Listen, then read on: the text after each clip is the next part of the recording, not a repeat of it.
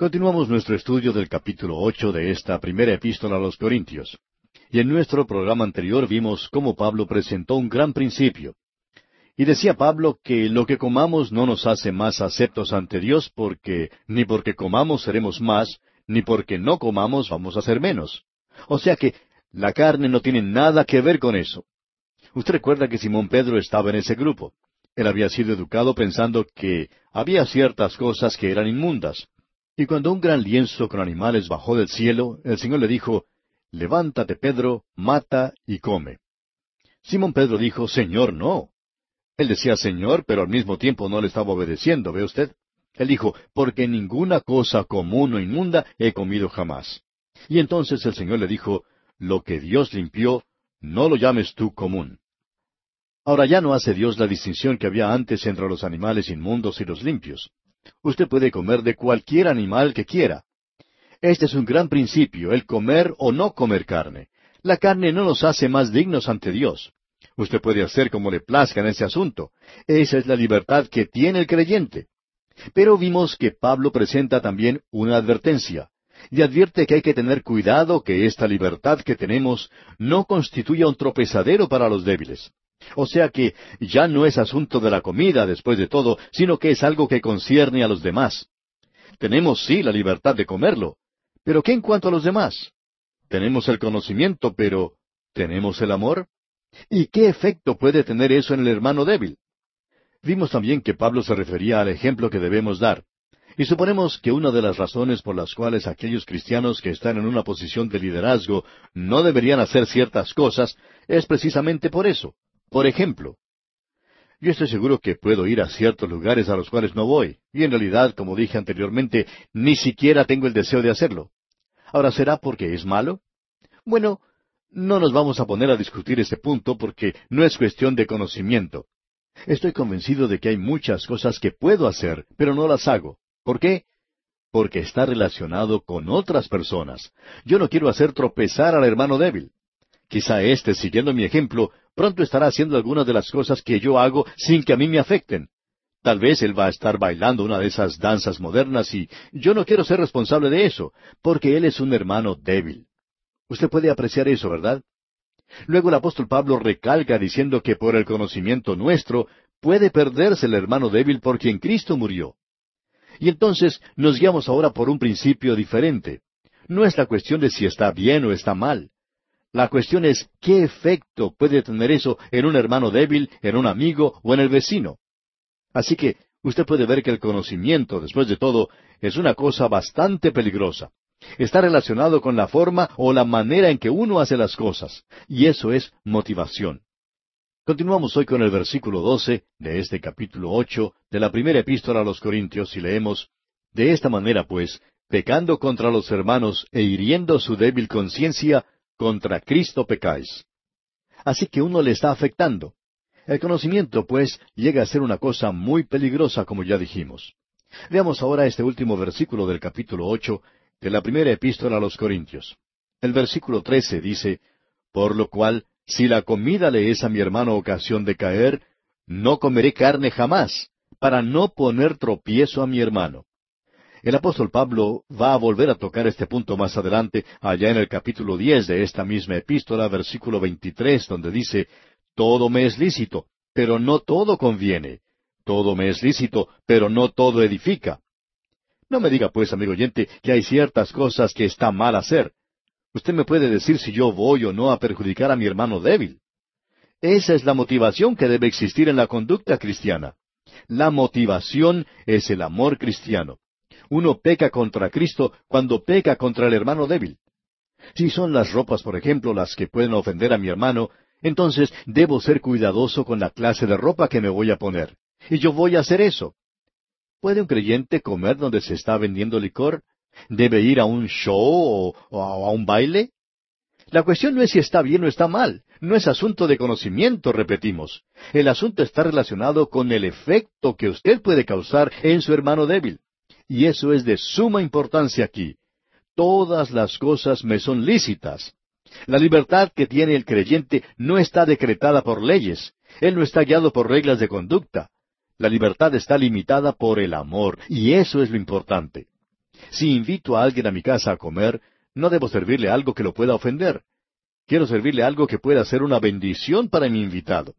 De esa manera se porta un creyente. Ahora, ¿está bien comer carne? Por supuesto que lo está. Coma todo lo que quiera, amigo oyente, como lo quiera o lo pueda comer. Pero ¿qué acerca de su hermano, el hermano débil? ¿Y qué acerca de su vecino? Esas son las cosas de importancia. Bien, pasemos ahora al capítulo nueve de esta primera epístola a los Corintios.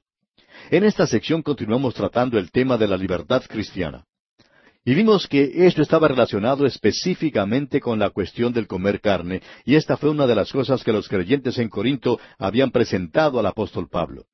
Y eso se aplicaba de manera específica a Corinto de ese día, porque los sacrificios habían sido ofrecidos a los dioses paganos. Y luego esa misma carne había sido vendida en las carnicerías de ese día. Y muchos de los creyentes se ofendían al comer esa carne que había sido ofrecida a los ídolos.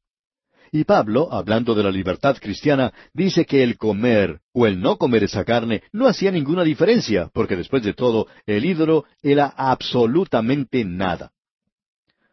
Así es que no había ninguna diferencia si uno comía o dejaba de comer carne, o si la carne había sido ofrecida o no a los ídolos. Aquí había simplemente un problema, y era el de preguntar si el hacer eso ofendería al amigo o al vecino, como acabamos de ver. El hacer eso causaría que el hermano tropezara.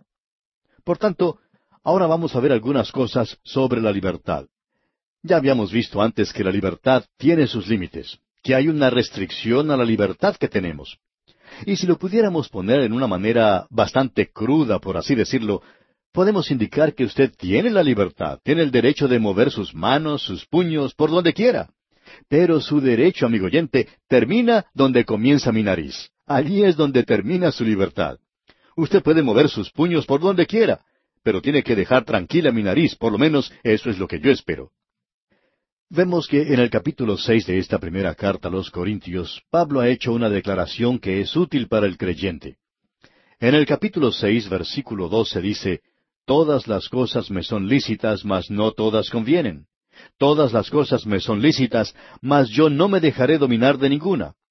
Y luego él volverá a repetir esto en el capítulo diez, versículos veintitrés al veinticinco de esta carta, donde dice, Todo me es lícito, pero no todo conviene.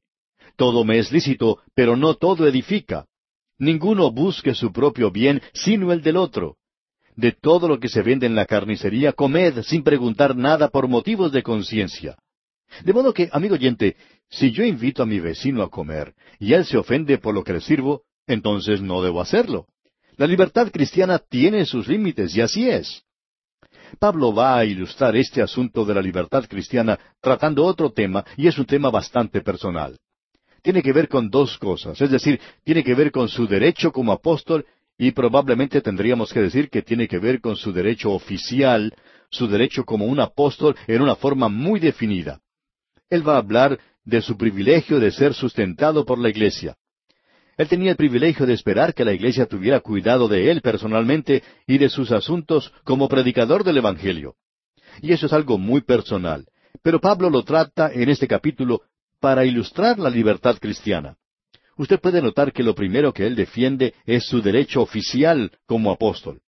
Él comienza esta parte defendiendo su apostolado, porque Pablo ya tenía la costumbre de hacerlo, y lo hacía así porque había sido enfrentado en muchos lugares en cuanto a este punto. Ahora, en el capítulo nueve, versículo uno, él dice, ¿No soy apóstol? Y la respuesta a esa pregunta es, sí, Pablo, usted es apóstol. Esa es la forma en que se hizo la pregunta y esa es la respuesta, la única respuesta que puede satisfacer una pregunta como esa. Luego sigue diciendo Pablo, ¿no soy libre? Y la respuesta, claro, es sí. Luego dice, ¿no he visto a Jesús el Señor nuestro? Esa era la prueba de un apóstol. Esa era la prueba que él tenía que pasar. Y Pablo había pasado ese examen. Luego dice, ¿no sois vosotros mi obra en el Señor? Esa era la evidencia de su apostolado y él la defiende. Dice en el versículo dos, si para otros no soy apóstol, pero él lo era. Ese sí allí es condicional. Y continúa diciendo, si para otros no soy apóstol, para vosotros ciertamente lo soy, porque el sello de mi apostolado sois vosotros en el Señor. Por tanto, en lo que a la iglesia de Corinto concernía, él no tenía que defender su apostolado. Era evidente para los cristianos de ese lugar que él era apóstol.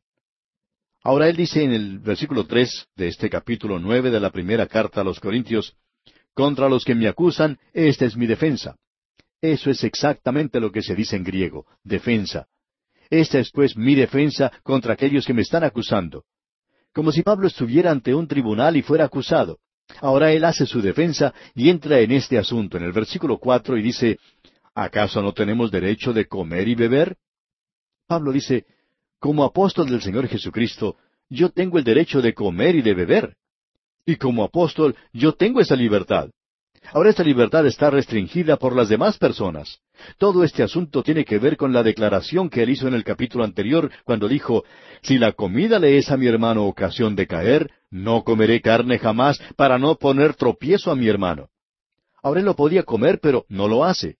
Y de paso podemos decir que este es un ejercicio de su libre voluntad, ¿no le parece? El poder hacerlo, pero dejarlo de hacer por causa de los demás. Esto en un sentido es una libertad mucho más amplia, mucho más alta que cualquier otra libertad. Porque si usted, amigo oyente, no puede hacer algo y no lo hace, bueno, ahí no hay ningún ejercicio de libre voluntad. Pero si usted tiene la capacidad y puede hacer algo, pero no lo hace, entonces esto es una revelación de su libre voluntad. Luego Pablo continúa diciendo aquí en el versículo cinco, ¿No tenemos derecho de traer con nosotros una hermana por mujer, como también los otros apóstoles y los hermanos del Señor y Cefas? Evidentemente los hermanos del Señor aquí eran sus medios hermanos Santiago y Judas. Suponemos que ellos eran casados y que en sus viajes misioneros, pues, ellos iban acompañados de sus respectivas esposas. Y Pablo decía que él también tenía esa libertad, pero pensaba que su ministerio sería limitado, sería restringido si llevaba a su esposa con él. Pablo dice, yo tengo mi libertad. En nuestros días existe un problema con aquellos ministros que tienen que viajar mucho y que si llevan a sus esposas con ellos, la gente dice, bueno, él no puede ir a ningún lugar sin ella. Y si no la lleva con él, la gente entonces se pregunta, ¿qué es lo que pasará entre esos dos que no salen juntos? De modo que el predicador tiene que hacer frente a un problema bastante difícil. Un predicador dijo en una ocasión que cuando su hija era pequeña, su esposa se quedaba en casa para cuidarla porque su primera responsabilidad era la de ver que ella tuviera las ropas que necesitaba, que fuera al colegio y alimentarla y estar con ella. Y por tanto, él tenía que ir solo a las conferencias, y por lo general había algunas personas que le preguntaban, ¿por qué no estaba su esposa con él? Y entonces él tenía que explicar detalladamente por qué ella no viajaba con él. Ahora que la hija ya ha crecido, se ha casado y tiene su propio hogar, entonces la esposa de este predicador viaja a todas partes con él. Y entonces ahora hay personas que le preguntan, ¿siempre viaja su esposa con usted? Como si no pudiera librarse de ella y salir solo. Y él dice, uno nunca puede ganar en esta clase de situación. Y parece que el apóstol Pablo está enfrentando lo mismo. Pablo dice, yo tengo el derecho de traer conmigo a una esposa, pero he hecho mi decisión. Y como hemos visto antes, dijimos que creíamos que él era viudo. Y luego continúa diciendo en el versículo seis, ¿O solo yo y Bernabé no tenemos derecho de no trabajar? Pablo dice, Bernabé y yo podíamos quedarnos en casa. Nosotros no tenemos que salir como misioneros. Nuestra salvación no depende de si somos o no misioneros. Y continúa en los versículos siete a nueve, ¿Quién fue jamás soldado a sus propias expensas? ¿Quién planta viña y no come de su fruto? ¿O quién apacienta el rebaño y no toma de la leche del rebaño? ¿Digo esto solo como hombre? ¿No dice esto también la ley? Porque en la ley de Moisés está escrito, no pondrás bozal al buey que trilla. ¿Tiene Dios cuidado de los bueyes? Y Pablo dice que ahora va a hablar sobre el asunto del salario del predicador. Él dice que cuando un buey está trillando, Luego de haber ensillado el animal, se lo coloca en un lugar donde camina en círculo sobre el trigo para separar el grano de la paja o tamo. Un trabajador lanza la paja al aire con una horquilla y el viento separa el tamo del grano. Ahora ellos no le ponen bozal al buey que trilla. ¿Por qué? Porque el buey está trabajando y uno debe darle de comer, así es que no se le debe poner bozal.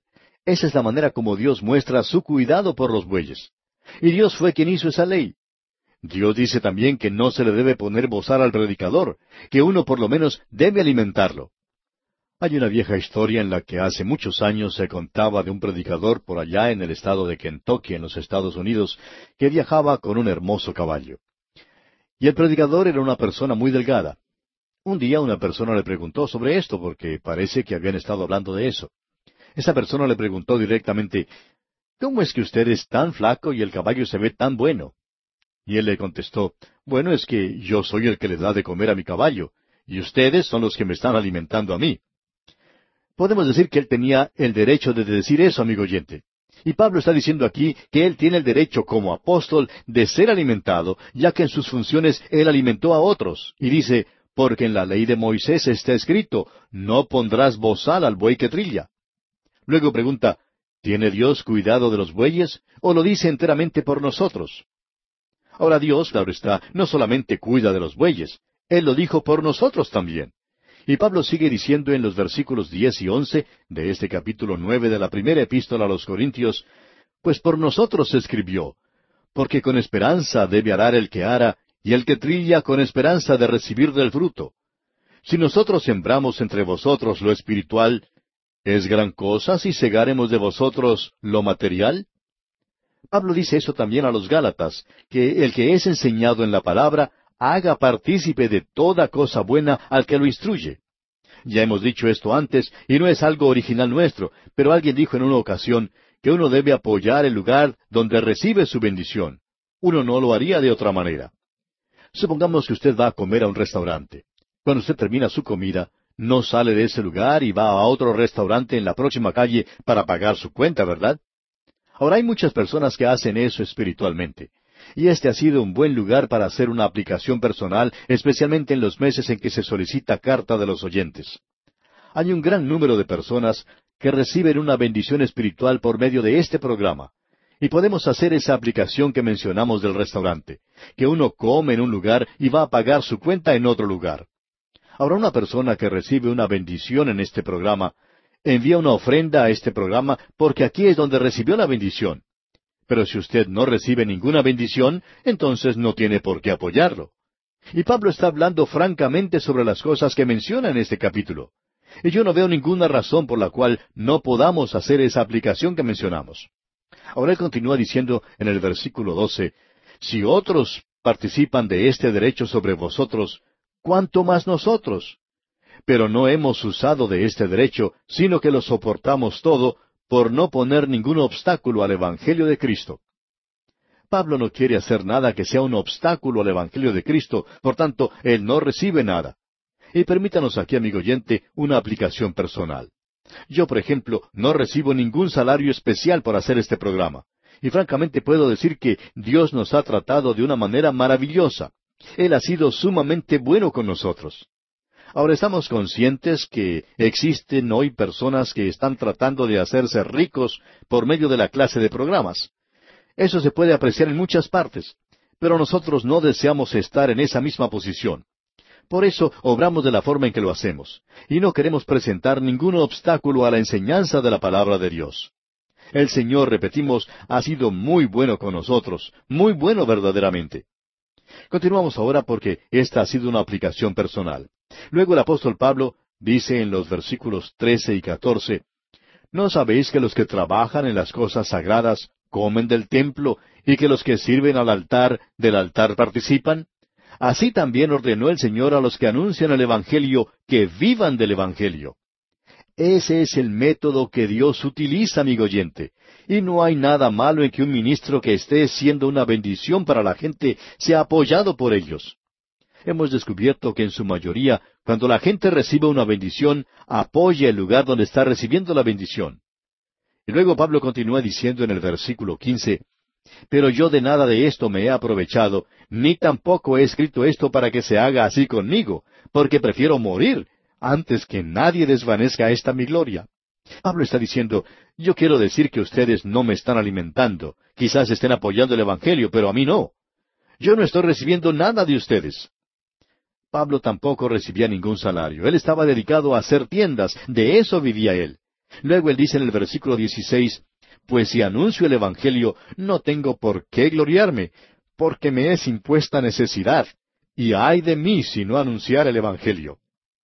Si cancelamos este ministerio radial, amigo oyente, no vamos a perder nuestra salvación, pero ay de nosotros si lo hiciéramos. Permítanos hablarle con franqueza, amigo oyente. Para nosotros es una necesidad, y no quisiéramos arriesgarnos a no hacerlo.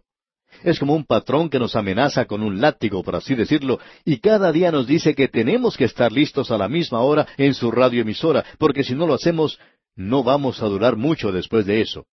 Tenemos pues que hacerlo. Bien, esa es nuestra libertad. ¿Y sabe una cosa? Lo estamos haciendo porque nos gusta. Continúa pues el apóstol Pablo y dice en el versículo 17 de este capítulo nueve de la primera epístola a los Corintios, por lo cual, si lo hago de buena voluntad, recompensa tendré, pero si de mala voluntad, la comisión me ha sido encomendada. Y eso nos permite decir que no estamos haciendo esto con una intención ulterior, pero sí estamos esperando una recompensa algún día de Él. Y no creemos, amigo oyente, que nos vaya a desilusionar. Ahora el apóstol Pablo dice aquí en los versículos 18 y 19, ¿cuál pues es mi galardón? Que predicando el Evangelio, presente gratuitamente el Evangelio de Cristo, para no abusar de mi derecho en el Evangelio por lo cual, siendo libre de todos, me he hecho siervo de todos para ganar a mayor número. Y luego nos dice ese tan conocido pasaje que lo encontramos en los versículos veinte al veinticuatro. Me he hecho a los judíos como judío para ganar a los judíos, a los que están sujetos a la ley, aunque yo no esté sujeto a la ley, como sujeto a la ley, para ganar a los que están sujetos a la ley, a los que están sin ley, como si yo estuviera sin ley, no estando yo sin ley de Dios, sino bajo la ley de Cristo, para ganar a los que están sin ley. Me he hecho débil a los débiles, para ganar a los débiles. A todos me he hecho de todo, para que de todos modos salve alguno. Y esto hago por causa del Evangelio, para hacerme copartícipe de él. ¿No sabéis que los que corren en el estadio, todos a la verdad corren, pero uno solo se lleva el premio? Corred de tal manera que lo obtengáis. Y vamos a detenernos aquí, amigo oyente, porque nuestro tiempo se ha agotado.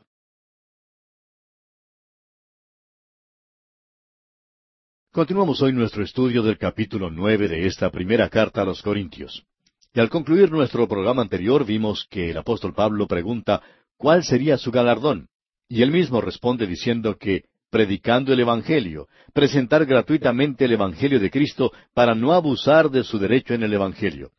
Y continúa diciendo en el versículo 19, por lo cual, siendo libre de todos, me he hecho siervo de todos para ganar a mayor número.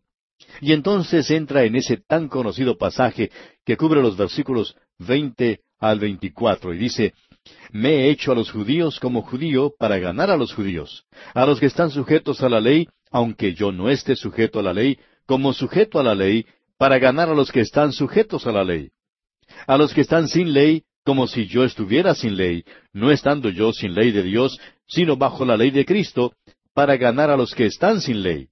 Me he hecho débil a los débiles para ganar a los débiles. A todos me he hecho de todo, para que de todos modos salve a algunos. Y esto hago por causa del Evangelio, para hacerme copartícipe de él. ¿No sabéis que los que corren en el estadio, todos a la verdad corren, pero uno solo se lleva el premio? corred de tal manera que lo obtengáis. Pablo está diciendo, estoy haciendo todo esto porque estoy corriendo una carrera, estoy corriendo como un atleta. Ahora, ¿corriendo para qué? Para recibir un premio. Veamos ahora lo que dicen los versículos 25 y 24 en ese orden. Todo aquel que lucha de todo se abstiene. Ellos a la verdad para recibir una corona corruptible, pero nosotros una incorruptible. Y el versículo anterior, el versículo 24, dice, ¿No sabéis que los que corren en el estadio, todos a la verdad corren, pero uno solo se lleva el premio? Corred de tal manera que lo obtengáis. Permítanos invitarle, amigo oyente, a que salgamos juntos a correr esta carrera. En este mundo, solo una persona puede ganar una carrera. Hay solo una persona que llega primero. Pero los dos podemos ganar. Podemos llegar primeros si estamos tratando de proclamar la palabra de Dios. Luego dice el apóstol Pablo, en el versículo 26, Así que yo de esta manera corro no como a la aventura, de esta manera peleo no como quien golpea el aire. Pablo dice que él no está haciendo sombra como los boxeadores. Es decir, que no está jugando, esto no es un juego, no estoy jugando a ir a la iglesia. Esto es verdadero, esto es real.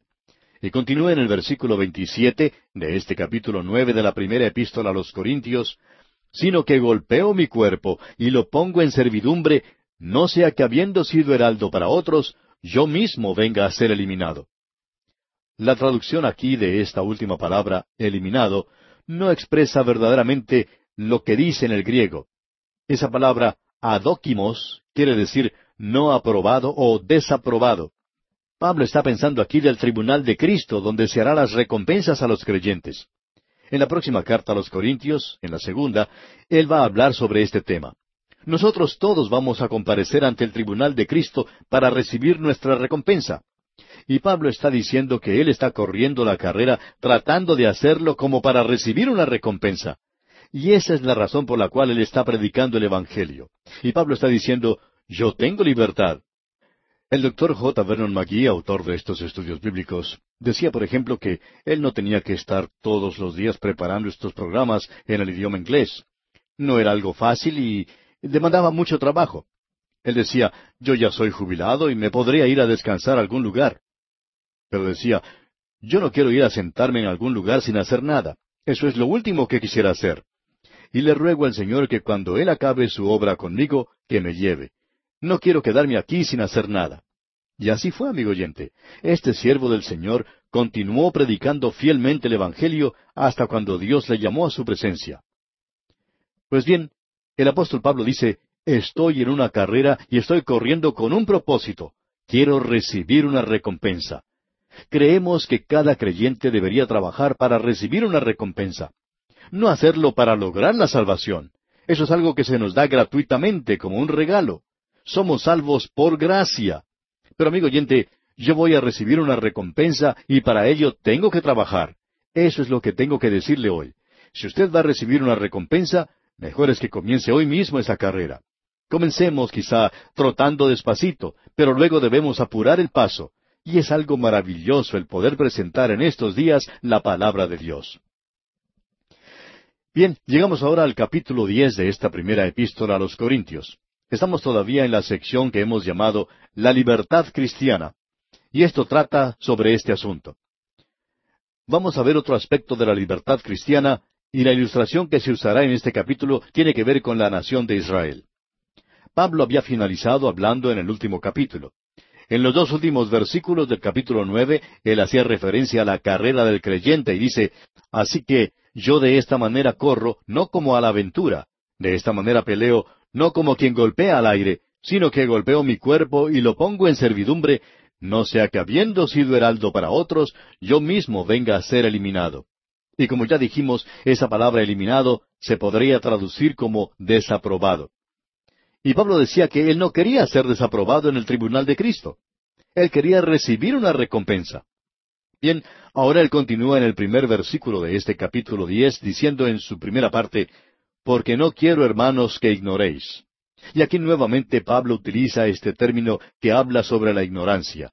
Uno siempre puede indicar que los hermanos son ignorantes en algunas cosas, y en este caso ellos están siendo ignorantes porque dice en el versículo uno, porque no quiero, hermanos, que ignoréis que nuestros padres todos estuvieron bajo la nube y todos pasaron el mar. Ahora, la iglesia de Corinto estaba formada en gran parte por gentiles, pero quizá había también muchos que provenían de la nación de Israel. Pensamos en nuestros días que un judío cristiano es algo raro, fuera de lo común. Bueno, en aquella época ellos pensaban que un gentil cristiano era algo raro. Él dice, nuestros padres todos. Pablo quizá no está incluyendo aquí a la iglesia. Estamos seguros que no lo está haciendo porque dice nuestros padres todos, refiriéndose a los israelitas. Y Pablo era uno de ellos. Él dijo, yo soy hebreo de hebreos. Él dice en los versículos dos al cinco lo siguiente. Y todos en Moisés fueron bautizados en la nube y en el mar, y todos comieron el mismo alimento espiritual, y todos bebieron la misma bebida espiritual, porque bebían de la roca espiritual que los seguía, y la roca era Cristo. Pero de los más de ellos no se agradó Dios, por lo cual quedaron postrados en el desierto. Esto nos demuestra todo lo que uno puede pasar y no llegar a ser un creyente. Asimismo nos revela la hermosa, maravillosa libertad que ese pueblo había experimentado cuando cruzaron el Mar Rojo. Usted sabe que aún no habían recibido la ley, y que en esa ocasión en particular no estaban bajo la ley. Ellos tenían mucha libertad, pero ellos abusaron de esa libertad. Podemos ver que el tener un privilegio no es siempre una garantía contra un fracaso final.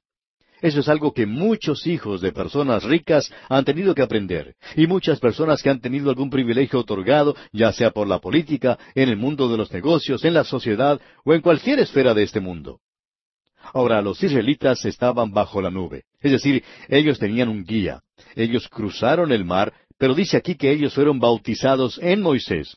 Ahora, ¿qué es lo que quiere decir? Aquí volvemos a repetir esa ilustración que ya presentamos sobre la palabra bautismo, de lo cual hablamos anteriormente. Tenemos que volver a hacer énfasis aquí nuevamente que bautismo quiere decir varias cosas. Si usted observa en un léxico de palabras griegas, un diccionario de palabras griegas, puede observar que a esta palabra se le dan como veinte significados. Y los que tradujeron la Biblia en realidad no tradujeron esta palabra.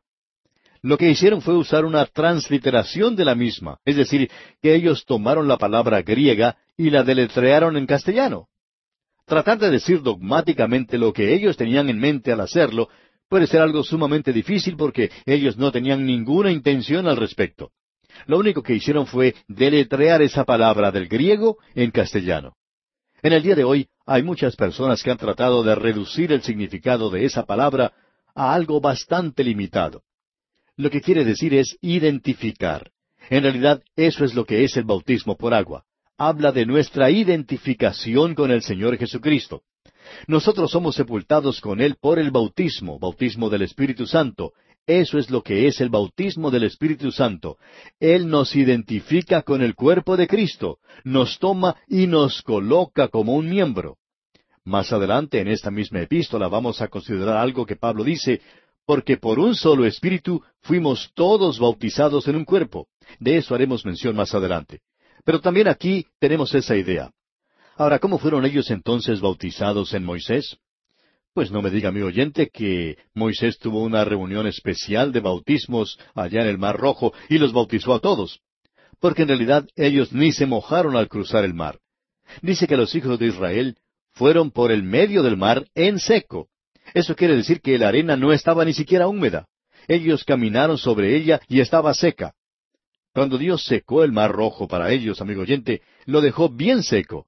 Ellos no entraron al agua ni se mojaron los pies. Allí no había agua ni para humedecer un pañuelo. Los que realmente se mojaron fueron los de Egipto. Ellos sí que se mojaron bastante.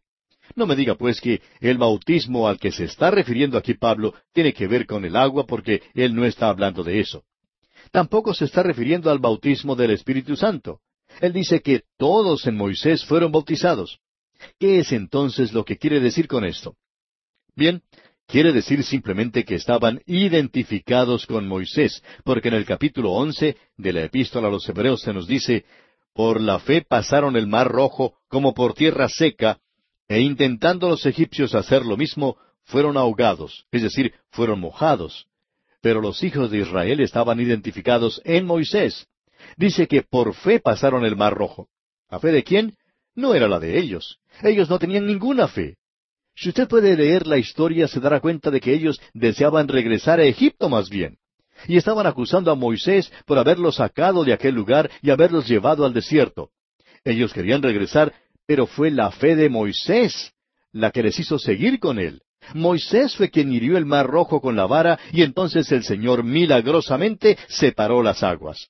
Fue la vara de Moisés la que partió las aguas y luego él los guió hacia el otro lado.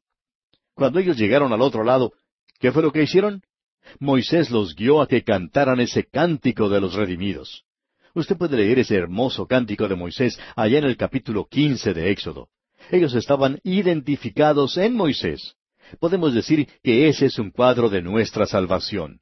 Cristo pasó a través de las aguas de la muerte, y nosotros también cruzamos y por medio de su muerte nos identificamos con Él. Somos llevados y somos identificados en un Salvador viviente. Somos bautizados en Cristo, y esta es la manera como este bautismo nos salva. Es el bautismo del Espíritu Santo que cuando nosotros confiamos en Cristo, somos colocados en Él. Ahora, el bautismo por agua ilustra algo y es muy importante. Es un bautismo ritual. El verdadero bautismo es el del Espíritu Santo. Entonces, ¿qué es lo que tenemos aquí? Estos fueron bautizados en Moisés y fueron capaces de cruzar el Mar Rojo. Todos comieron de la misma comida espiritual, el maná. Ellos bebieron de la roca. Se nos dice que la roca era Cristo. Es un ejemplo de él. Esa roca era Cristo. Pero Dios no estaba complacido con muchos de ellos. ¿Por qué? Ellos quedaron postrados en el desierto. ¿Por qué se nos presenta esto a nosotros? Ahora se nos indica el por qué. Leamos el versículo seis de este capítulo diez de la primera epístola a los Corintios. Mas estas cosas sucedieron como ejemplos para nosotros, para que no codiciemos cosas malas como ellos codiciaron. Hemos visto en los primeros cinco versículos de este capítulo una ilustración de la libertad que esta gente tenía como nación. Ahora vemos en esta penetrante sección que esta gente abusó de su libertad. Y esto nos da una aplicación para nosotros en el día de hoy. Dice que estas cosas sucedieron como ejemplos para nosotros. Usted puede notar, amigo oyente, que esto fue escrito para usted y para mí en el día de hoy, y por lo tanto debemos prestar atención, mucha atención a esto. Queremos que usted note aquí que esta gente tenía esa maravillosa libertad. Pero, ¿qué fue lo que hicieron? Leemos que codiciaron las cosas malas. Ahora, ¿cuáles fueron esas cosas malas? Se mencionan allá en el capítulo once del libro de Números, comenzando con el versículo cuatro. Allí dice que muchos de ellos se acordaron de lo que habían dejado atrás en Egipto y codiciaban las cosas que habían comido antes, eh, los pepinos, los melones, los puerros, las cebollas y los ajos. Todo lo que ellos estaban deseando nacía en la tierra o debajo de la tierra. Decían, ah, si pudiéramos regresar y comer del pescado que comíamos en Egipto de balde, de los pepinos, de los melones, de los puerros, de las cebollas y los ajos. Todas esas cosas eran bien sabrosas, pero dejaban un mal aliento. A ellos no les gustaba el maná, y leemos que ellos codiciaban cosas malas. Ahora, ¿qué hay de malo con los puerros, las cebollas y el ajo? Bueno, lo único malo es que si uno come eso y luego tiene visita, pues quizá tenga mal aliento. Pero ellos codiciaban esas cosas. En realidad, se nos dice que ellos deseaban tener aquello que no tenían. ¿Qué quiere decir con eso? Ese era el comienzo de la deserción, del abandono de esta gente. ¿Ha notado usted cuántas veces el deseo es el que conduce al pecado? Comenzó en el jardín de Edén. En Génesis capítulo tres versículo seis leemos, Y vio la mujer que el árbol era bueno para comer, y que era agradable a los ojos, y árbol codiciable para alcanzar la sabiduría. Fíjese usted, deseo, codicia. ¿Qué es eso? Es el deseo por algo que está fuera de la voluntad de Dios. Ahora, ¿qué es deseo? Bueno, no lo podemos contestar realmente. Quizá algún psicólogo lo pueda contestar. No queremos desprestigiar a los psicólogos constantemente. No queremos mostrar falta de respeto con ellos, pero si usted tiene una oportunidad, pregúntele a uno de ellos qué es el deseo. Se dará cuenta que no han podido dar una respuesta todavía. Ellos hablan de inhibiciones y prohibiciones y se refieren al deseo como lo supremo en la vida. Bueno, después de todo, ¿qué es el deseo? Aquí el querer hacer aquello que está fuera de la voluntad de Dios. No era la voluntad de Dios para que ellos tuvieran esas cosas. Las habían tenido en Egipto, pero ahora no. Y luego dice Pablo aquí en el versículo siete de este capítulo diez de su primera epístola a los Corintios, Ni seáis idólatras, como algunos de ellos, según está escrito. Se sentó el pueblo a comer y a beber y se levantó a jugar. Idolatría es cualquier cosa que usted coloca en el lugar de Dios en su vida. Y luego continúa Pablo diciendo en el versículo ocho, Ni forniquemos como algunos de ellos fornicaron y cayeron en un día veintitrés mil. Los pecados que tenía esta gente. Luego se nos sigue diciendo aquí en el versículo nueve, Ni tentemos al Señor como también algunos de ellos le tentaron y perecieron por las serpientes. Recuerde usted que a ellos se les dijo que miraran hacia la serpiente de bronce para poder ser salvos. Ahora esta gente había murmurado y se había quejado contra Dios continuamente. En el versículo diez leemos, Ni murmuréis, como algunos de ellos murmuraron y perecieron por el destructor. Esta es una ilustración de aquellos que quieren las cosas que están fuera de la voluntad de Dios. Dios siempre tiene hoy algo bueno para su gente, pero ellos quieren constantemente algo que está más allá de la voluntad de Dios. Veamos ahora lo que nos dice el apóstol Pablo aquí en el versículo once de este capítulo diez de su primera carta a los Corintios. Dice, y estas cosas les acontecieron como ejemplo y están escritas para amonestarnos a nosotros, a quienes han alcanzado los fines de los siglos. Aquí podemos aprender una lección. Nuestros deseos deben estar dentro del dominio de la voluntad de Dios y eso es muy importante.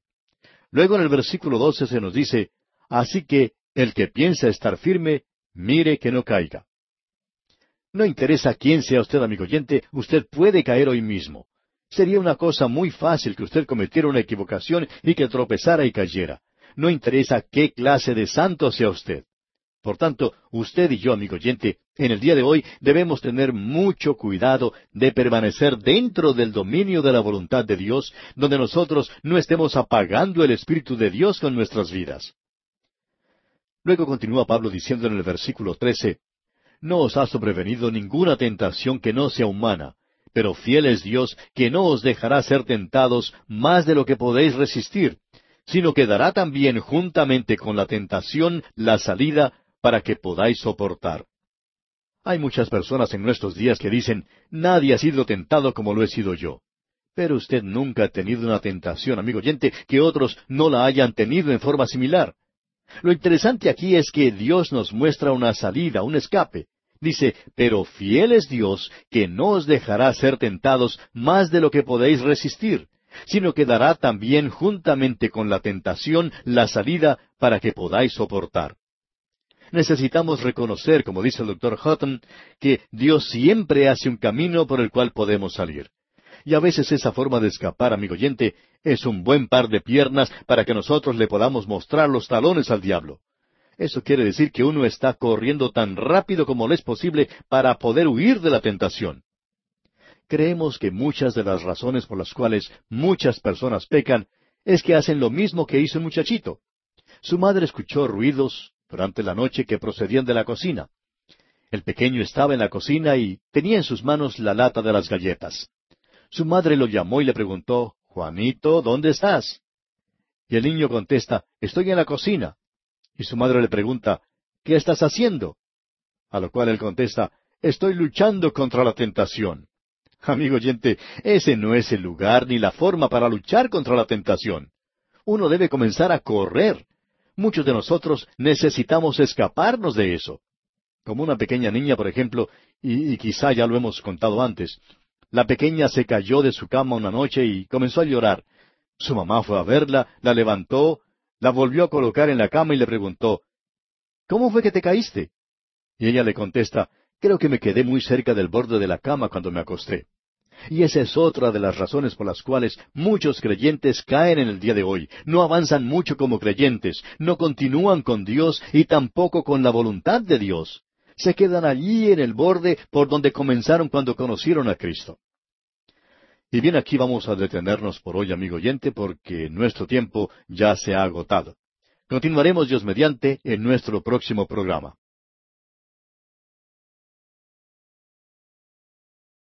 Continuamos estudiando hoy el capítulo diez de esta primera carta a los Corintios. Y estábamos viendo al final de nuestro programa anterior que nosotros no hemos tenido ninguna tentación que no sea humana, pero que Dios siempre da una salida. Hay muchas personas en nuestros días que dicen, nadie ha sido tentado como lo he sido yo. Pero usted, amigo oyente, nunca ha tenido una tentación que otros no hayan tenido en forma similar. Lo interesante aquí es que Dios nos muestra una salida, un escape.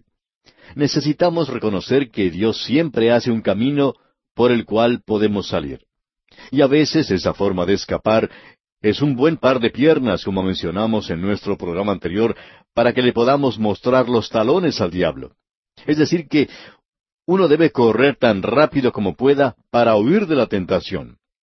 Creemos que muchas de las razones por las cuales muchas personas pecan y caen es porque cuando llegan ante la tentación se quedan allí parados contemplándola y no huyen, no escapan.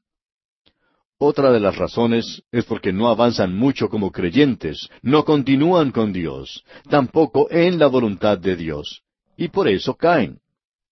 Y ahora continúa el apóstol Pablo diciéndonos aquí en los versículos catorce y quince de este capítulo diez de su primera epístola a los Corintios, Por tanto, amados míos, huid de la idolatría. Como a sensatos os hablo, juzgad vosotros lo que digo. Idolatría era una de las cosas aquí.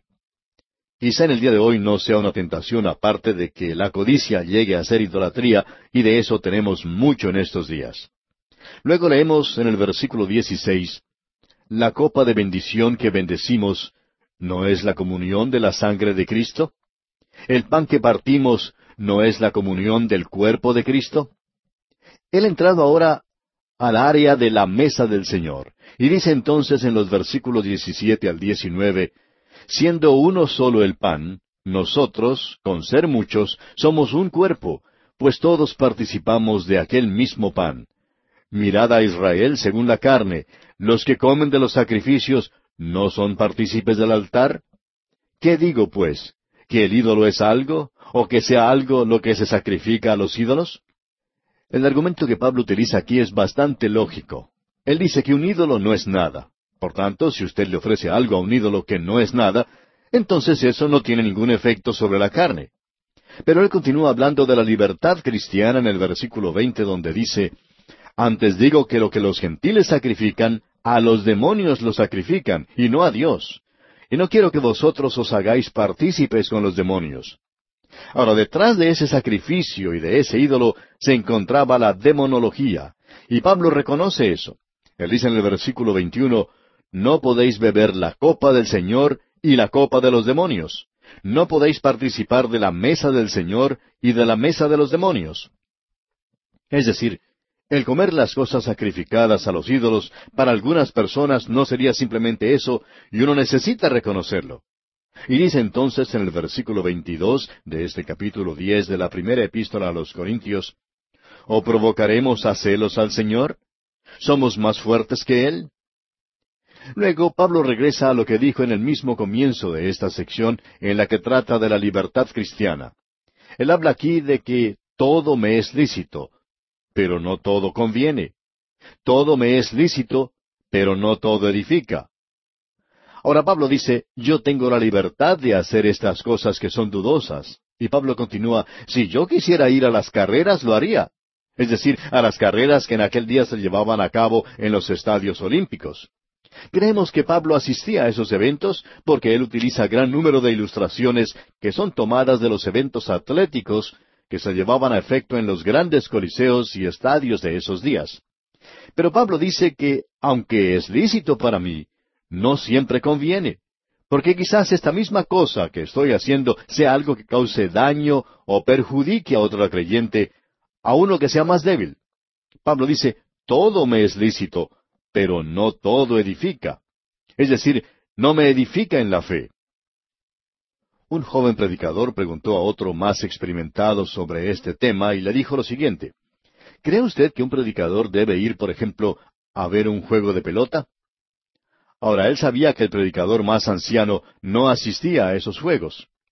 La respuesta que el joven recibió fue la siguiente. A mí no me atrae ir a ver un encuentro de béisbol. Me gusta jugarlo porque siempre me gustó participar en eventos atléticos, pero nunca me ha gustado ser un espectador. No me gusta ir a ver a alguien que juegue fútbol o béisbol, especialmente si los jugadores reciben un salario para hacerlo. Siempre me gustó jugar para divertirme. Y le dijo al joven predicador, cuando yo estaba en el colegio, leí un libro que decía que cualquier cosa que un predicador podía utilizar en su ministerio proveniente de una experiencia personal, lo podía hacer que él no tenía que limitar su vida en eso, porque su vida completa está dedicada al ministerio. Por tanto, ese libro decía que todo debería ser útil para esa tarea. En otras palabras, el ministro debe presentar toda su vida en el púlpito y no tener una parte escondida. Tiene que estar listo a usar todo eso. Y por tanto, él continuó diciéndole al predicador joven que uno puede observar un partido de béisbol o fútbol y sacar buenas ilustraciones para la predicación. Y no habrá nada de malo en eso. Pero quizá eso no sea edificante. Es decir, la influencia que eso puede tener sobre otra persona quizá no sea edificante. Y ahora entonces Pablo dice en el versículo 24, Ninguno busque su propio bien sino el del otro. Por tanto, la vida del creyente tiene que ser dirigida no principalmente por la libertad, aunque sí la tenemos, porque el creyente tiene una libertad tremenda en Cristo. Él no está controlado por cosas legales, no ve su libertad limitada por reglas estrictas, sino que lo único que lo limita es el amor. Es lo que uno quiere hacer para influenciar en los demás. Y ese es el pensamiento que presenta Pablo.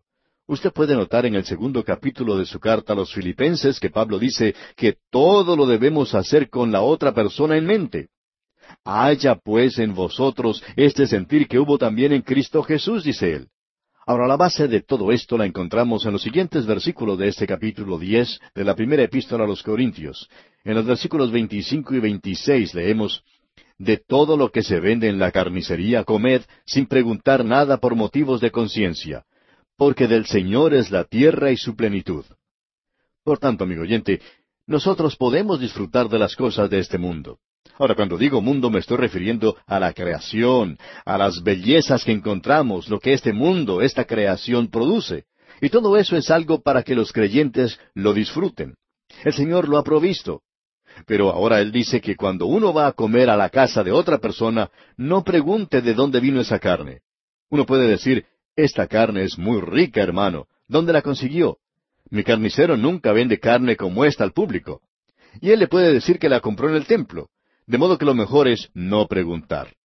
Y Pablo está usando aquí una ilustración muy práctica. Escuche lo que dice en el versículo 27. Si algún incrédulo os invita, y queréis ir, de todo lo que se os ponga delante comed sin preguntar nada por motivos de conciencia. Eso es lo que tiene importancia, amigo oyente.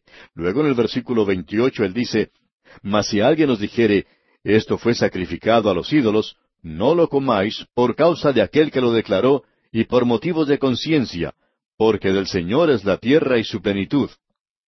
Lo principal aquí, amigo oyente, es que si Él está comiendo, no debe hacer preguntas.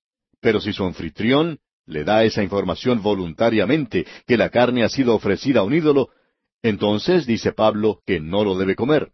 No porque haya alguna ley en contra de eso, no hay ninguna regla, ni tampoco porque uno piense que está mal hacerlo, sino porque usted quiere ayudar a ese hermano. Eso es lo que Pablo está destacando, amigo oyente. Lo importante aquí es que uno no debe decir nada. Únicamente si el otro dice algo, entonces puede obrar. En cierta ocasión un predicador fue invitado a comer por uno de los ancianos de la iglesia, a la cual había ido a predicar. Ahora, en esa región donde vivía este anciano, tienen una cierta frutilla de la cual sacan una clase de vino, no es una uva precisamente, pero es algo parecido. Crece en lugares parecidos a un parral, pero en forma individual. La gente del lugar hace vino con ella. Pues bien, este hermano fue a comer con el anciano, y en la casa se le sirvió un vaso que contenía ese líquido. Ahora el predicador no sabía lo que era, pero lo probó. Entonces se dio cuenta que era algo que contenía alcohol, y él no quería parecer como una persona demasiado piadosa, un santurrón, porque este predicador no es esa clase de persona. Sin embargo, él puso su vaso sobre la mesa sin beberlo. El anciano le preguntó entonces qué era lo que ocurría si no le gustaba ese líquido. A lo cual él respondió, Yo creo que es delicioso, pero noté que aparentemente es vino y siento que no debo beberlo como creyente. Eso creó un momento un poco tenso, pero él pudo comunicar lo que quería. Y pensamos, amigo oyente, que este predicador estaba en lo justo. Se puede presentar aquí el interrogante de si ese predicador tenía tanto derecho a beber como lo tenía el anciano de la iglesia, a lo cual se debe responder que sí lo tiene y no hay ninguna duda sobre eso. Pero él tiene un testimonio que guardar, y eso es lo que deseamos comunicar en este momento. Hay muchos creyentes que son ásperos con otros creyentes a causa de la legalidad de esto. No hacemos esto y usted tampoco lo debería hacer, amigo oyente. El motivo de ellos es la legalidad, el legalismo. Si ellos pudieran cambiar eso en amor, sería entonces un caso completamente diferente. Y esa es la razón, debería ser el motivo para que un creyente no hiciera ciertas cosas. Y ahora Pablo continúa diciendo en el versículo 29 de este capítulo 10 de la primera epístola a los Corintios, La conciencia, digo, no la tuya, sino la del otro, pues ¿por qué se ha de juzgar mi libertad por la conciencia de otro? O sea, ¿por qué debo yo estar limitado por algunos de estos hermanos débiles? Bien, leamos el versículo treinta. Y si yo con agradecimiento participo, ¿por qué he de ser censurado por aquello de que doy gracias? Lo que Pablo está diciendo, amigo oyente, es que no es justo juzgarlo a él a causa de la conciencia de otra persona.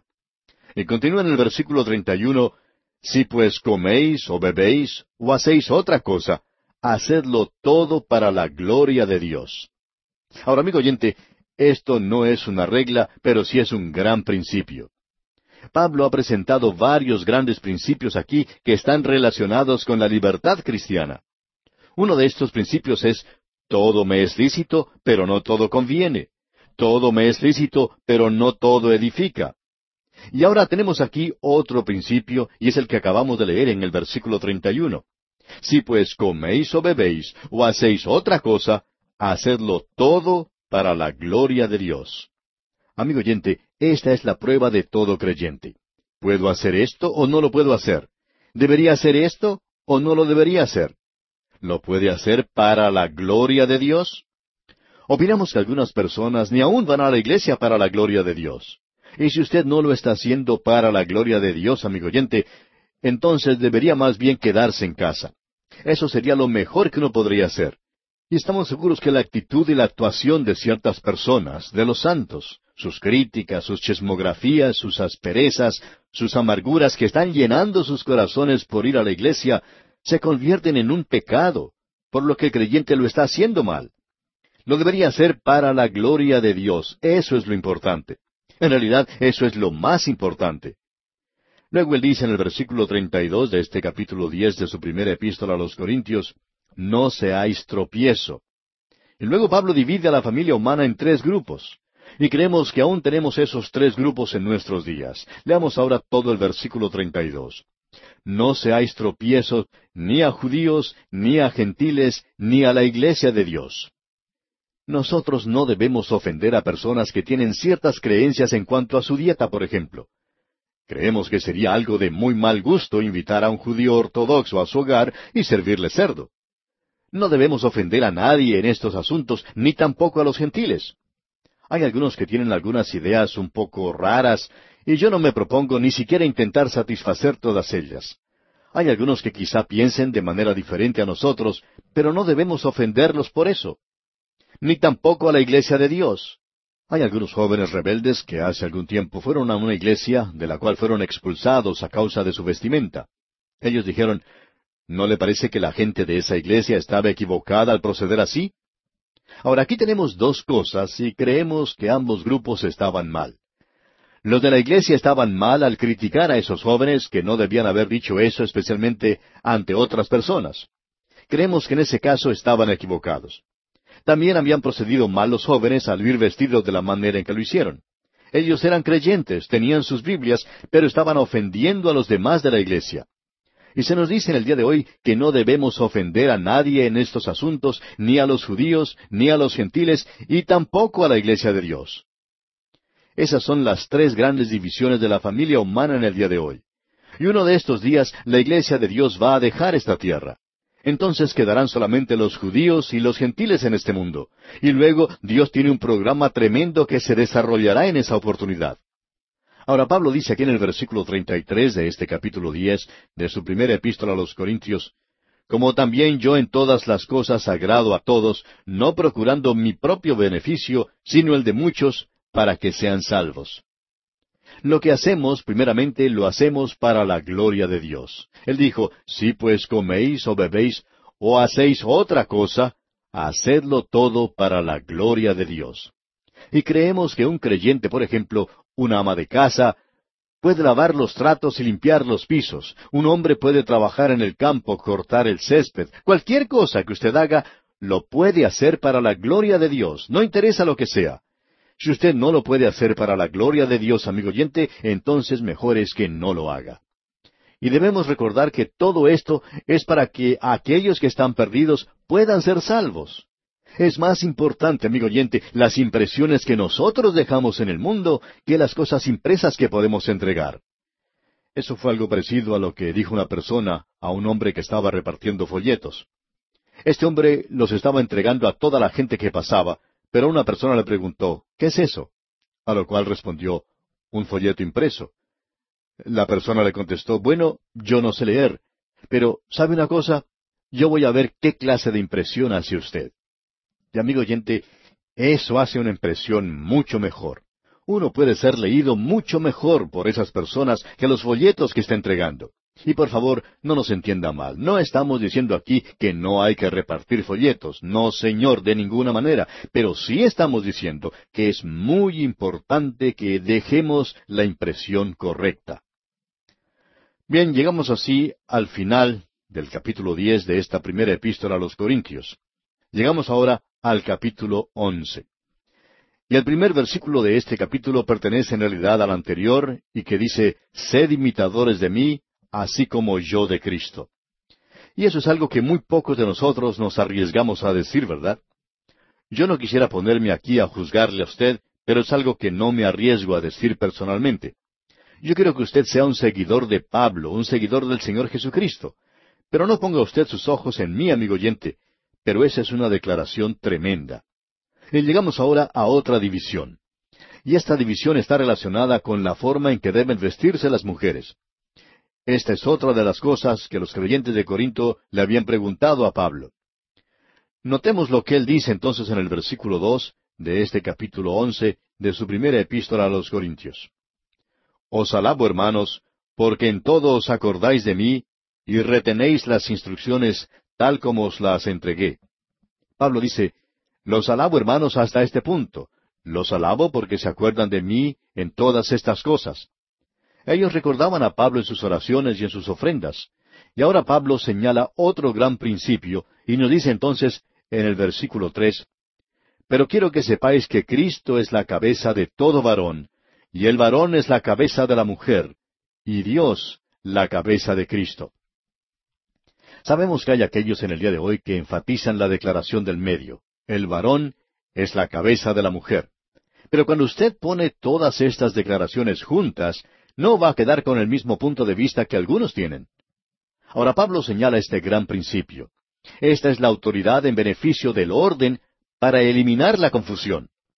Un pastor que estaba confrontando algunos problemas en su iglesia dijo hace varios años que él tenía demasiados jefes y no suficientes trabajadores. Cada uno quería ser un líder, cada uno quería dar órdenes. Y dijo, Hoy en día tenemos en la iglesia instrucciones para ser más líderes y quiero saber dónde se encuentra eso en la Biblia. Tenemos ciertas organizaciones que existen, según ellos, para instruir a los jóvenes a que sean líderes, para que sepan hablar. Pablo dice que estudiemos para tener tranquilidad. Y en realidad, amigo oyente, quisiéramos ver que no se pusiera tanto énfasis en cosas como esas, sino que se le diera más importancia a la Biblia, y darle énfasis a estas cosas que la misma Biblia les da. Necesitamos hoy a personas que actúen y que vivan como creyentes. Eso es lo importante. En este versículo tres que hemos leído, la palabra que más se destaca es la palabra cabeza. Dice, porque quiero que sepáis que Cristo es la cabeza de todo varón, y el varón es la cabeza de la mujer, y Dios la cabeza de Cristo. Bien, la cabeza es la que da las órdenes. Y aquí es donde no estamos de acuerdo con algunos maestros que cuando leen este versículo dicen que aquí se está hablando del hombre creyente.